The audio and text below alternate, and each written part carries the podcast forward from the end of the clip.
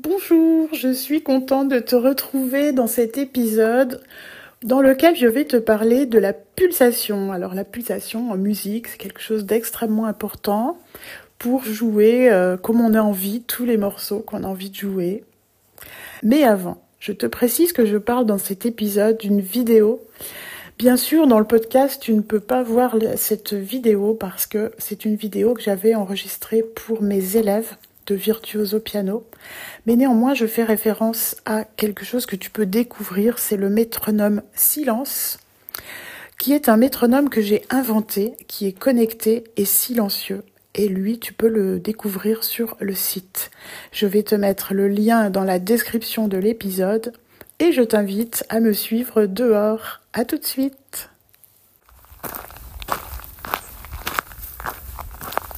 La pulsation, bah, c'est ça. C'est ce que tu entends là. Attends, je, je vais te faire écouter.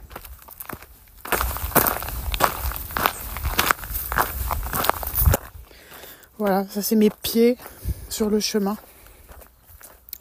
Eh bien, mes pieds sur le chemin, ils font une pulsation qui est à un certain, une certaine vitesse, qui est régulière, qui est stable.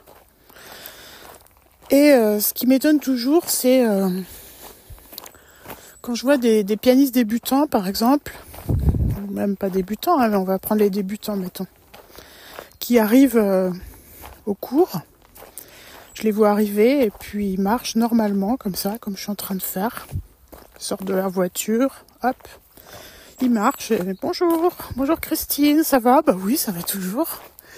Voilà, et puis ils s'assoient et là, quand c'est les premiers cours, je les ai, le premier cours, admettons, eh bien, euh... oh, j'entends un animal là. Qui est là? Quand c'est le, premier cours, parfois, eh bien, un élève a, du mal, par exemple, à jouer quatre notes d'affilée à la même vitesse. Et c'est pas seulement qu'il a du mal euh, à le faire, c'est qu'il a du mal à s'en rendre compte. C'est-à-dire que si je lui demande est-ce que là vous avez joué les quatre notes à la même vitesse? Elle me répond oui. Alors qu'en fait, euh, non. en fait, non. Et, et c'est extraordinaire parce que cet élève-là, il marche, il arrive. Et qu'est-ce qui a changé entre quand il marche et quand il joue du piano? Pour moi, il y a plusieurs éléments qui ont changé. Quand il marche, d'abord, il s'inquiète pas parce que ça fait tellement longtemps qu'il marche. 50 ans peut-être, 30 ans, 70 ans. Donc il se demande plus comment il faut faire pour marcher, il marche, puis c'est tout. Et il sait qu'il va y arriver. Il est plus un petit bébé qui essaye de se mettre debout et qui tombe à chaque fois. Il sait que s'il décide de marcher, il marche. Au piano, il y a cet élément-là qui est extrêmement important et qui est long à travailler. Ensuite, il y a un autre euh, élément, c'est la fluidité du corps. Quand on est en train de marcher, on peut très bien être un peu crispé euh, par-ci par-là. Mais en gros, il y a quelque chose qui n'est pas crispé, c'est les jambes. Les jambes, elles, portent le corps et puis euh, entre deux pas, la jambe, le pied se soulève, le genou se plie et puis euh, la cheville aussi se déploie. Et tout ça marche avec beaucoup de fluidité. Or qu'on est au piano, qu'on est débutant surtout, mais même après, parce que si on ancre ça dans une répétition pendant des années, ça va s'empirer.